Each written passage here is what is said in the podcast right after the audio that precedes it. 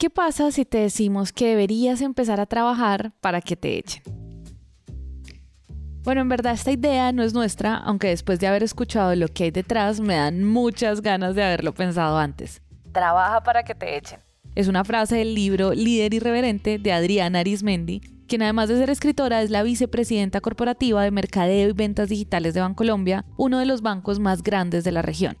Y cuando leí esta idea en su libro, quedé con más preguntas que respuestas.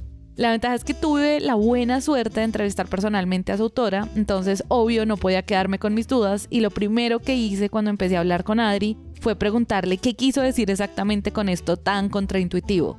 Y su respuesta fue mucho más de lo que esperaba. Bienvenidos a una nueva conversación de CMO Latam. Mira, yo creo que yo aprendí, yo aprendí eso hace muchos años, pero no estoy segura que lo aprendí hace muchos años. Yo empecé cuando empecé a trabajar, trabajaba en servicio al cliente, eh, en una empresa que era la empresa de mis sueños, donde yo quería trabajar, era muy tecnológica, muy vanguardista, pero yo estaba empezando a estudiar en la universidad, en el primer semestre, y eh, no podía trabajar a tiempo completo, y la única opción de trabajo a medio tiempo, después de haber insistido mucho en que me dejaran entrar porque era menor de edad, eh, era poder trabajar en el call center. Y yo en ese espacio, pues bueno, ya sabes, los call centers de servicio son súper robotizados, eh, todo es como la respuesta automática, es una llamada tras otra incesantemente y yo me sentía muy frustrada eh, porque me parecía durísimo como no levantar cabeza y tener que decir como una máquina todo lo, lo que decía, responder a las preguntas con mucha precisión. Y intentando escapar de eso, un mentor en ese momento me dijo, no te puedes ir, no puedes abandonar porque tú quieres algo más. Tienes que persistir, tienes que aguantar porque eso va a permitir que se te abran muchas puertas. Y yo dije, yo escucho mucho consejo, me encanta que me aconsejen y escucho muchísimo. Entonces dije, puede que sea cierto, pero necesito encontrar una forma de que no sea sufrido para mí. Y, y esa forma fue preguntarme, ¿para qué estoy aquí? O sea, ¿por qué la vida me puso en este espacio? Yo quería trabajar en esta empresa, aprendí también que hay que pedirle adecuadamente al universo lo que uno quiere. Yo quería trabajar en esa empresa, eh, pero no en eso. Yo quería trabajar en esa empresa en marketing, haciendo cosas voladas, tal. Eh, ¿Qué es lo que estoy haciendo aquí? Y ese para qué de ese momento fue, bueno, entender que las personas llamaban porque necesitaban a alguien que les escuchara, necesitaban alguien que genuinamente les quisiera ayudar. Y, y siendo una empresa de telecomunicaciones, ya te imaginarás lo que es el call center de una telecom. Eh, eso es realmente horroroso dediqué mi tiempo a, decir, bueno, si estoy aquí los voy a atender como que si fueran mi mamá o mis amigos. Y empecé a dejar de hablar robotizado, porque al final del día nadie me había pedido nunca que hablar así. En ningún lugar decía que yo debía hablar así. Eh, y empecé a tratarlos como te estoy hablando ahorita, normal. O sea, a escucharlos, a interactuar. Y eh, me llamaron a feedback después de empezar a hacer esto porque todo el tiempo nos estaban monitoreando y, y los feedback eran una cosa súper estricta y demás. Y en ese primer feedback me preguntaron, ¿quién te dijo que podías hablar así? Y yo dije, hasta aquí llegué, me echaron. Y dije, nadie, pero es que nadie tampoco me había dicho que tenía que hablar como un robot. Y me dijeron, bueno, que sepas que eres la mejor calificación de servicio que tiene el call center. Que estamos encantados con esto. Eh, qué genial que se te haya ocurrido hacer ese día aprendí que uno debe trabajar para que lo echen. Trabajar para que me echen es ser yo mismo. Es saber que, mira, quien diseña las funciones de un manual para un cargo tiene en cuenta las necesidades de la organización, pero a nivel macro. Nunca puede hacer un match con el talento de cada persona que puede ocupar ese rol. En tanto, esas funciones son limitadas. Si tú tomas esas funciones y entiendes qué estás haciendo en ese lugar, para qué lo estás haciendo y qué talentos tienes. Tú puedes llevar eso muchísimo más allá. A mí me gusta estirar los límites, me gusta eh, disfrutar lo que hago, me gusta saber que puedo aportar, que soy útil, que, que mi cerebro funciona, que mi corazón se conecta con mis ideas, que, que puedo hacer cosas que generen valor para otros. Eso es trabajar para que me echen, es no ser soldado, porque creo que el mundo ya no necesita soldados. El mundo necesita gente pensante y sintiente que, que sea capaz de ponerse al servicio de los demás. Entonces, bueno, hace no tanto tiempo, eh, le dije una vez a mi jefe, oye, creo que hice algo que dio un motivo para que me echaran. Y me dijo, Adri, ¿en serio? Por Dios, tú todos los días das motivos para que te echen. Y ese día entendí que era cierto, que, que desde aquel momento, todo el tiempo, he hecho cosas que nadie me ha pedido. Algunas salen bien y otras no.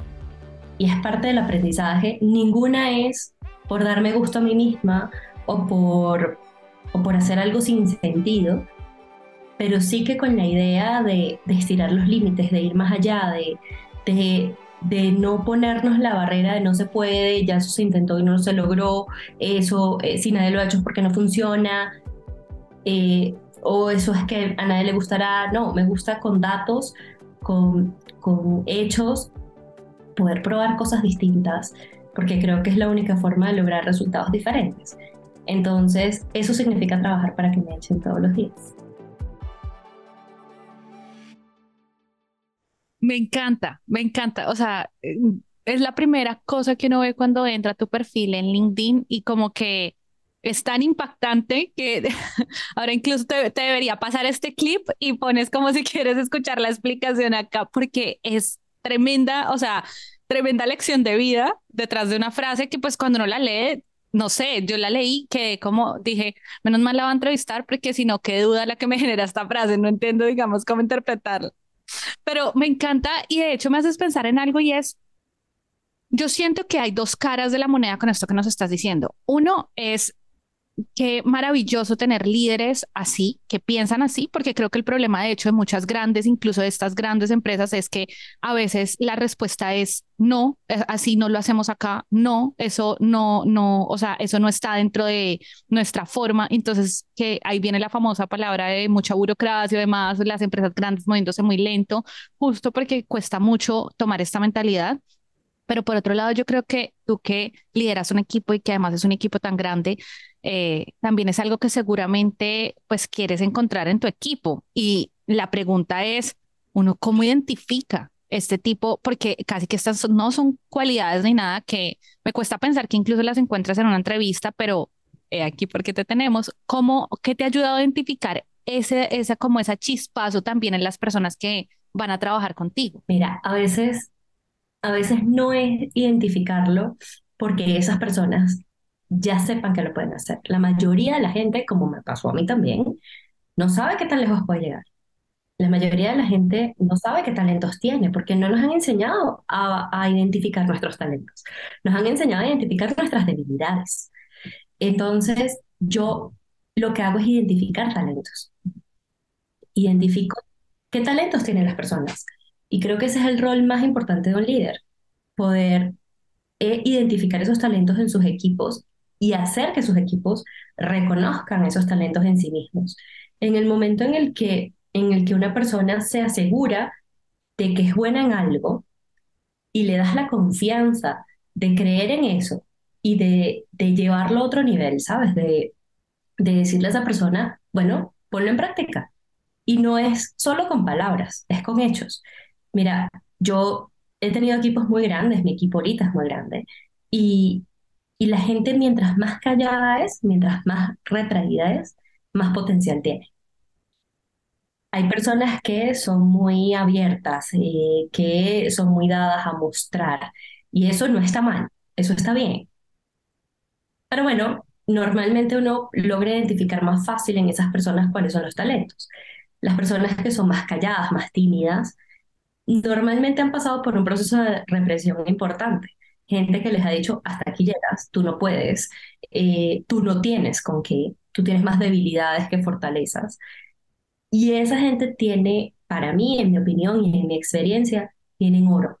Entonces, para mí él, es un reto identificar esos talentos en esas personas y que se pongan en práctica, darles proyectos, darles ideas, darles oportunidad, espacio para que las pongan en práctica y para que brillen a través de, de, esos temas y se den cuenta del poder que tienen. Cuando una persona se da cuenta de que ese talento es real, de que nadie se lo puede quitar, de que está solo en sus manos hacerlo más grande y más relevante, no la para nadie. Y ahí empiezas a tener gente que trabaja todos los días para que la echen. Es, gente que, que dice, sé para dónde voy. Mira que trabajar para que te echen tiene dos cosas que son muy importantes. No es, lo primero es, no es ser irreverente por sí mismo, por, por ser irreverente, por ser diferente, por hacer algo eh, que lleve la contraria al resto. No es eso. Es, en cambio, por un lado, conocer muy bien el propósito, la razón, el objetivo, la estrategia que persigue la organización y saber, por otro lado, cómo eso tiene coincidencia con tus principios, con tus valores, con tu propósito, con lo que tú quieres. Cuando esas dos cosas se unen, ese entendimiento de para dónde va el negocio y qué puedes aportar tú y cómo te sientes tú aportando en eso, entonces puedes empezar a ser irreverente. Puedes empezar a proponer cosas distintas, puedes empezar a probar cosas distintas. Y nuevamente, pues eso tiene su base en tus talentos. Y todos tenemos talentos. No hay una persona en el mundo que no tenga talentos. Todos tenemos talentos. Algunos más dormidos que otros, pero todos tenemos. Me encanta eso, Adri. Mira que cuando lo explicas así y además al mismo tiempo nos cuentas que tienes un equipo grande, eh, también me da curiosidad porque parece que si muchas veces a título personal es difícil, por como tú dices, nos, como nos educan, encontrar tus talentos. Mm, pareciera como que tú igual necesitas un conocimiento profundo de cada persona, pues para decir, ah, el talento Daniela es este. Ah, incluso más, me, me, sorprende aún más en las personas que valiosísimo en lo que dices de hay personas que pronto no hablan mucho, no son los más extrovertidos y ahí hay oro. Entonces, eso me lleva a pensar, cuando tienes un equipo muy grande, ¿cómo haces ese balance entre irte, digamos que a la profundidad de conocer a cada persona de tu equipo, pero entre que pues seguro tu agenda tiene muchas reuniones, mucha gente pidiendo tu tiempo, tu espacio, tú también necesitas desocupar eh, muchos pendientes. ¿Cómo balanceas eso para realmente llegar a conocer, por ejemplo, bien esa parte de los talentos de tu equipo? Yo, yo creo que tú no puedes trabajar con alguien si no sabes quién es, si no le conoces. Se vuelve una relación estrictamente transaccional y eso cansa. Yo trabajo mucho por pasión y por compromiso. ¿Podría trabajar menos? Sí, pero fue lo que elegí. Al final del día, hay muchas personas en el mundo que tienen trabajos obligados de alguna forma, porque la situación los ha llevado a eso, porque eh, están en entornos muy pequeños, porque no han tenido formación suficiente para tener otras oportunidades. Pero lo que nosotros hacemos no hay una persona que trabaje por obligación en este espacio. Podría estar trabajando en muchas otras cosas. Lo que pasa es que nos gusta también ser víctimas. Dice que estoy aquí obligado, ¿qué es lo que me tocó? Es que no tengo otra opción. Uno siempre tiene más opciones. Especialmente cuando hay gente preparada, que ha estudiado, que ha, ha tenido experiencia, uno siempre tiene opciones. Pero aún teniendo opciones, o teniendo opciones, uno elige qué quiere, cómo quiere estar. Yo elegí estar en un espacio que es exigente en energía, en foco, eh, en tiempo muchas veces, y que me lleva a lo siguiente, y es, la mayor parte de mi tiempo lo comparto con la gente con la que trabajo. El 70% de mi tiempo y de mi energía está enfocado en mi equipo. Me gusta conocerlos, me gusta tener relaciones cercanas, me gusta que me conozcan, que sepan sepan qué pasa en mi vida. La gente idealiza las posiciones altas y cree que cuando una persona llega a una posición alta se convierte en otro ser humano y eso no es verdad. Seguimos teniendo dudas, miedos, eh, seguimos siendo vulnerables, seguimos alegrándonos por cosas chiquitas, porque somos seres humanos igual, ¿no?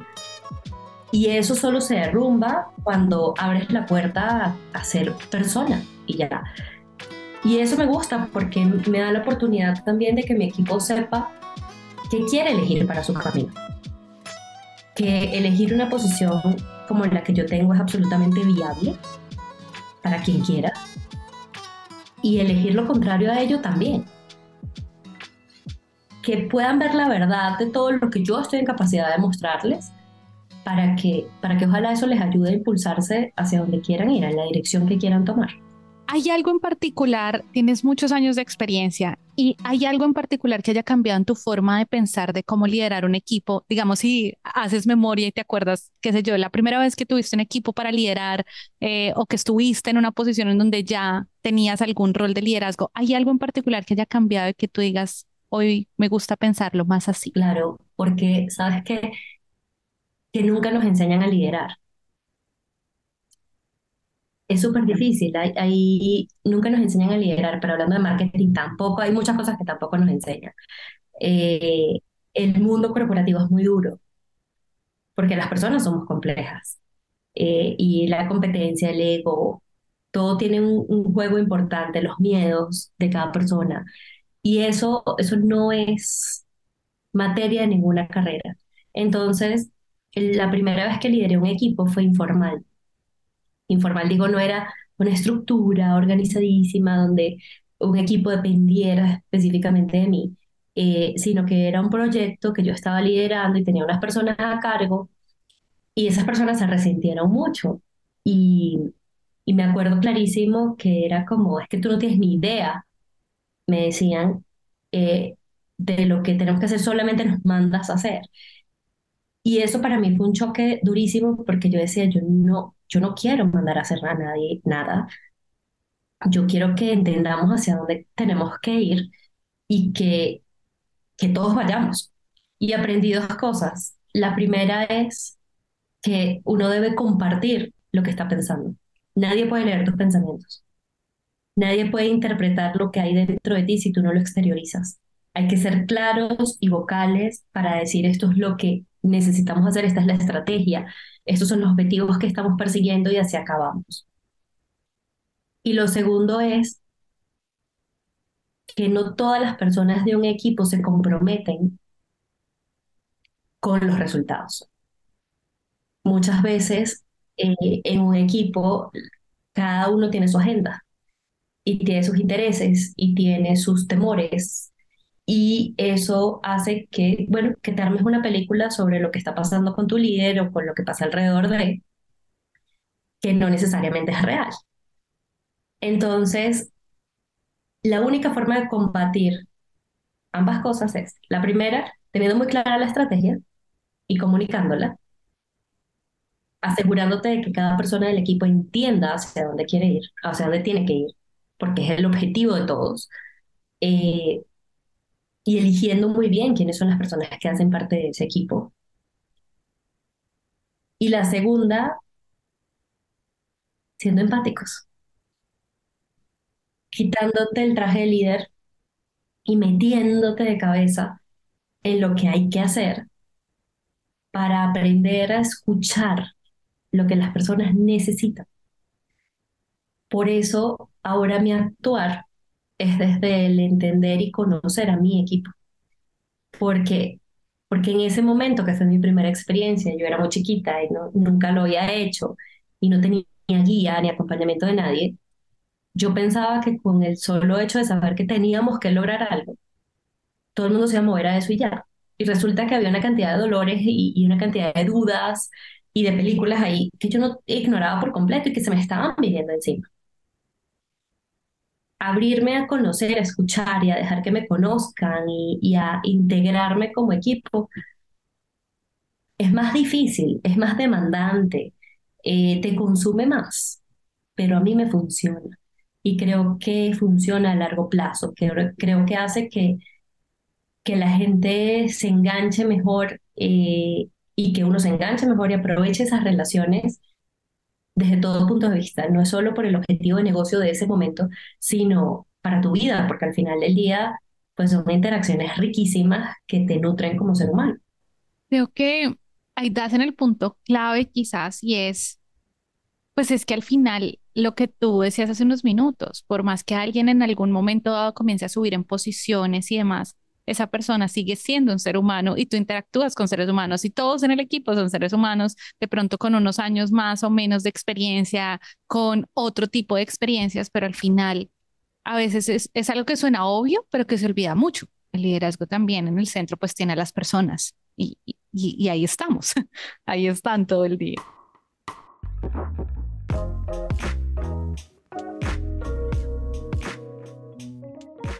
Ahí me da curiosidad, siendo, digamos, por ejemplo, Bancolombia, que tiene tantos canales, tantos frentes, tantas, sí, tantos puntos de contacto con los usuarios.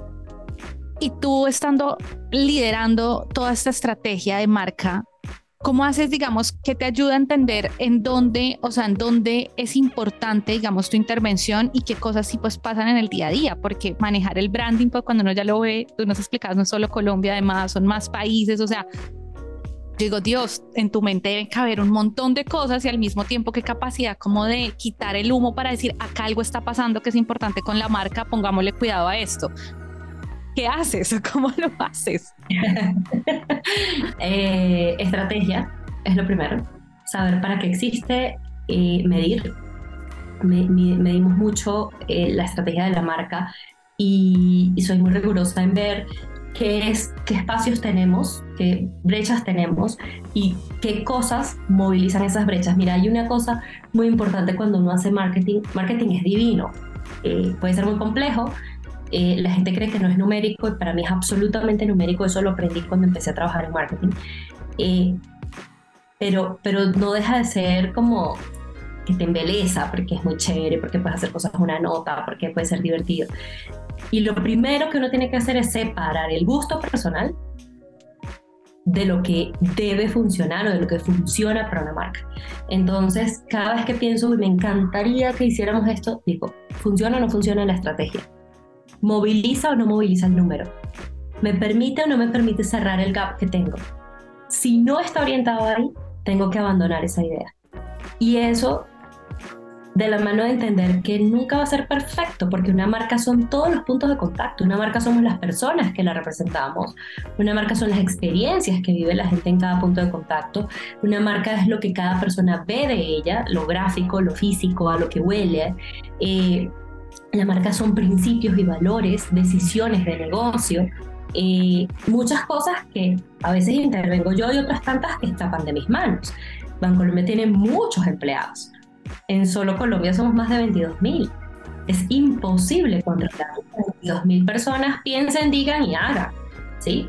Pero entonces empiezas a entender, bueno, en qué puntos importantes intervienes, en qué puntos importantes eh, siembras un input que, que haga que empiece a florecer todo lo que tenga sentido con esa estrategia de la marca, en la cultura, en el servicio, en, la gráfica, en la expresión, en los mensajes, en el tono, en las acciones, en lo que la marca hace, en lo que la marca cree, para que todo eso empiece a alinearse y la gente perciba coherencia.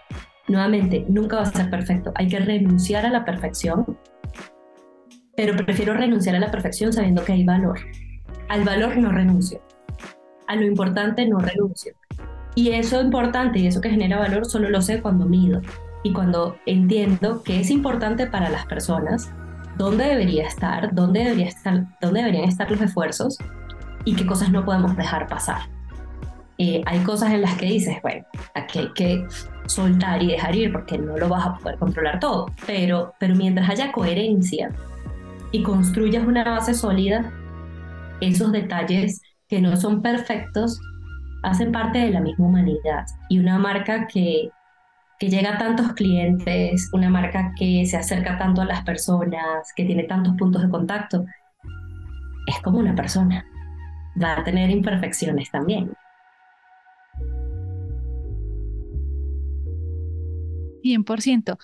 Mm, mm, digamos, para cerrar, te quiero preguntar por algo y es, hace muy poco tiempo, si no estoy mal, fue un año, o dos, ustedes hicieron un cambio de imagen que no sé qué tan, o sea, qué tanto fue, no sé, era simplemente hora de refrescarnos, vernos un poco más modernos y además, o hasta dónde esto, eh, eh, digamos que tiene una transformación muy de fondo, de que movieron muchas cosas en la estrategia y demás.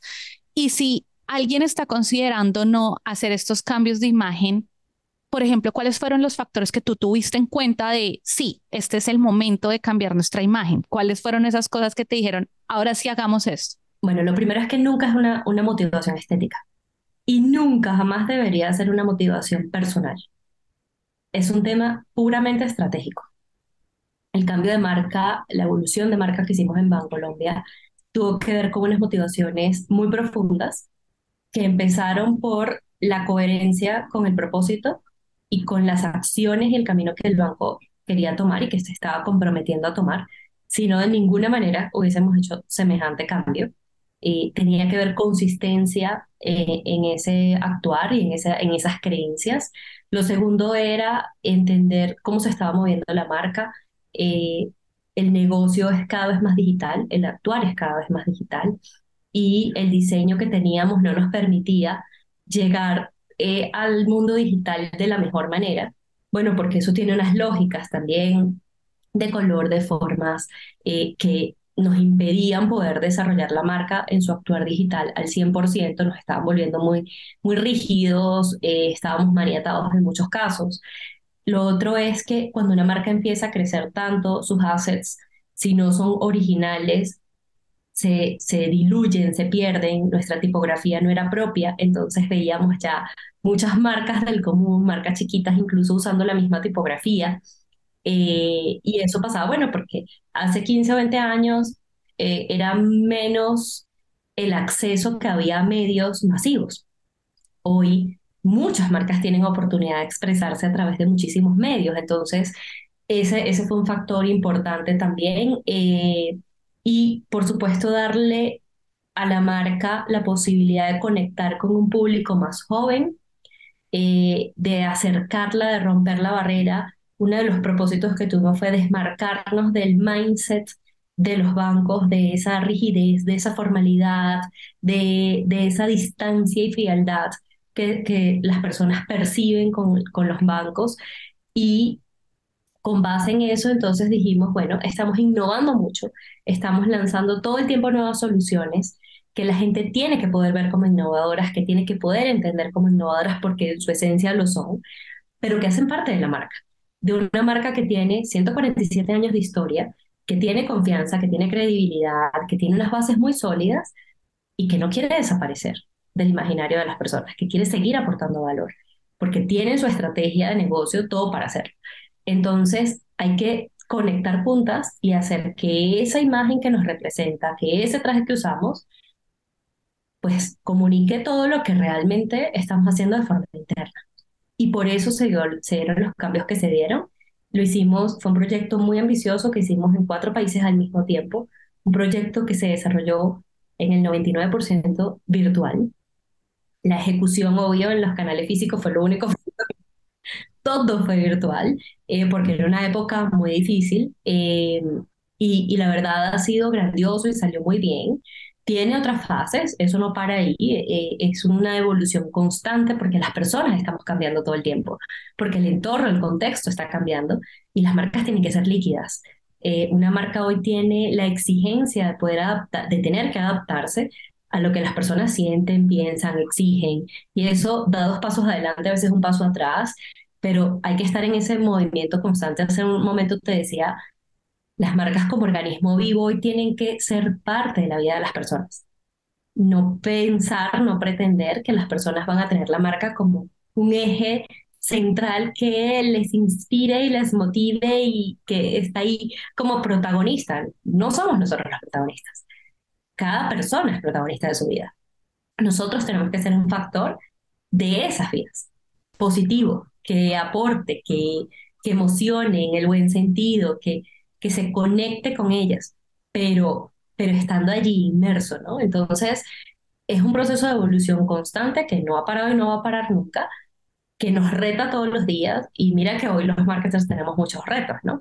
Hoy tenemos que saber de tecnología, hoy tenemos que saber de user experience, hoy tenemos que saber de branding, hoy tenemos que saber de antropología, eh, tenemos que estar al tanto de todas las tendencias, tenemos que poder modificar, o sea, muchas cosas medir y, y eso hace parte como de esa nueva dinámica que, todas las grandes marcas deben asumir y que es una inmensa responsabilidad.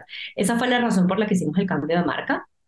Fueron las razones puramente estratégicas eh, que tienen una forma bonita y gráfica, pero, pero que están llenas de significado y de, de un trabajo muy real y muy consistente que además fue muy medido para, para asegurarnos de que el paso que estuviésemos dando fuese en firme. Eh, no es cualquier cosa cambiar una marca como esta, es una inmensa responsabilidad y, y así la asumimos. Me encanta, Adri. En serio que gracias, Adri, porque qué hora tan valiosa. O sea, me dejas con un montón de ideas que siento que son como semillitas y van a ir germinando en su debido momento. Pero en serio, muchísimas, muchísimas gracias, Adri, por, por tu tiempo, por compartir esta hora. Te quería preguntar, porque creo que algunas personas sí quisieran conectar contigo de una red social o algo en particular donde te muevas más. Sí, eh, más en Instagram, Adri Arismendi B y en LinkedIn, Adriana Arismendi Vizquel, eh, también comparto mucho contenido donde más comparto. Y bueno, mi sitio web es adriarismendi.com.